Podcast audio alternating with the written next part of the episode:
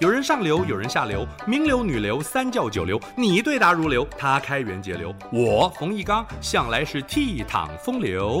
敬请收听《风流人物》来开趴。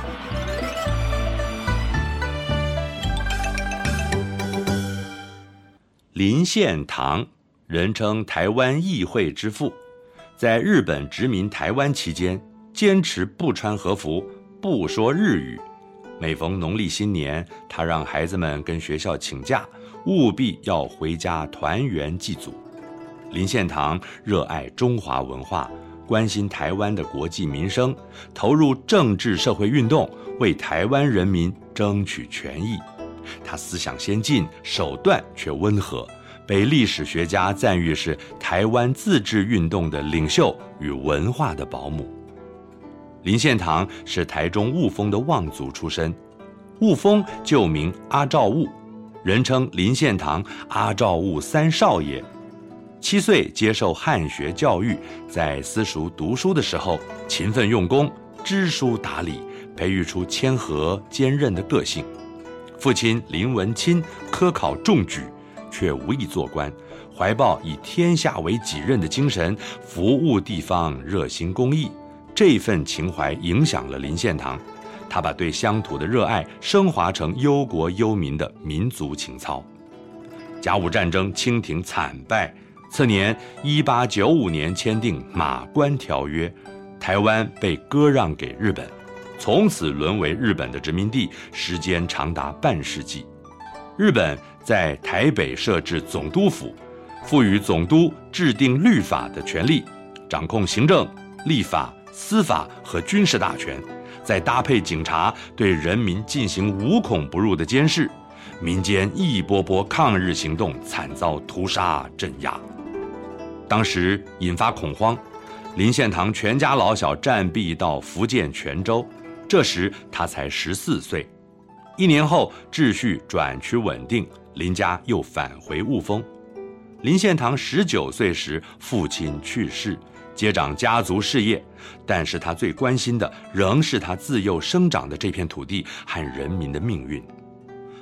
光绪皇帝在甲午战败后，启用康有为、梁启超等人，致力于改革维新。戊戌变法可惜仅只维持百日，以政变收场。康梁二人远走海外，躲避朝廷的追捕。林献堂对梁启超素来仰慕，曾经说。读其文，不识其人，可乎？想与梁启超见面一叙。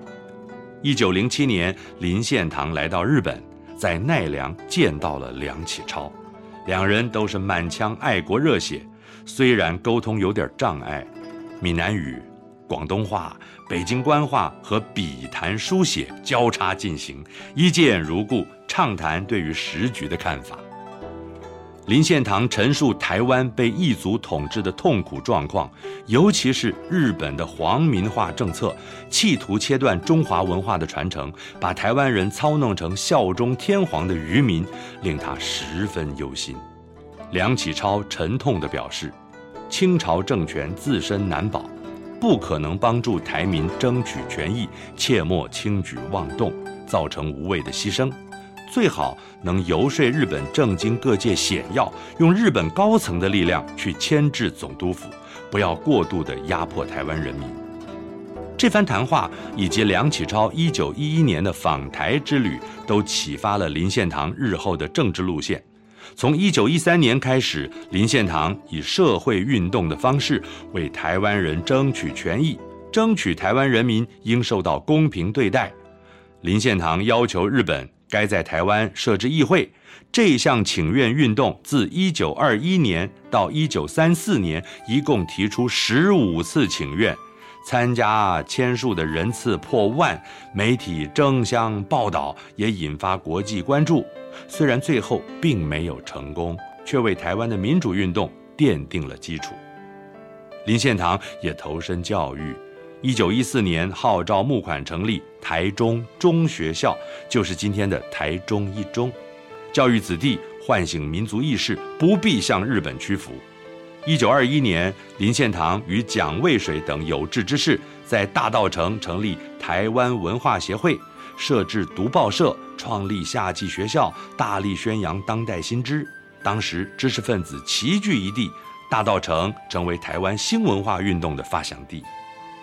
林献堂各方面的努力，不仅提升台湾的教育发展，也使台湾人的知识、眼界与公民意识快速进步，是当时与世界接轨的途径。日本战败投降，普天同庆，林献堂成立台湾光复致敬团，前往大陆，加强两岸的情感联系。之后当选第一届台湾省参议会议员。一九四九年，国民政府因国共内战失利来台，林献堂不满政府的某些政策与举措，远走日本定居，写下心中无奈：“一国江山堪小筑，故园花草有谁怜？”七年后病逝，归葬台湾。林献堂心存中华文化，在日本统治者眼中被认定是祖国派的反动人士，他自诩。玉碗狂澜谁是任？正须吾辈坐长城。在日本统治下，以相对温和的方式为台湾民主启蒙奠基。缅怀历史，林献堂的努力不可遗忘。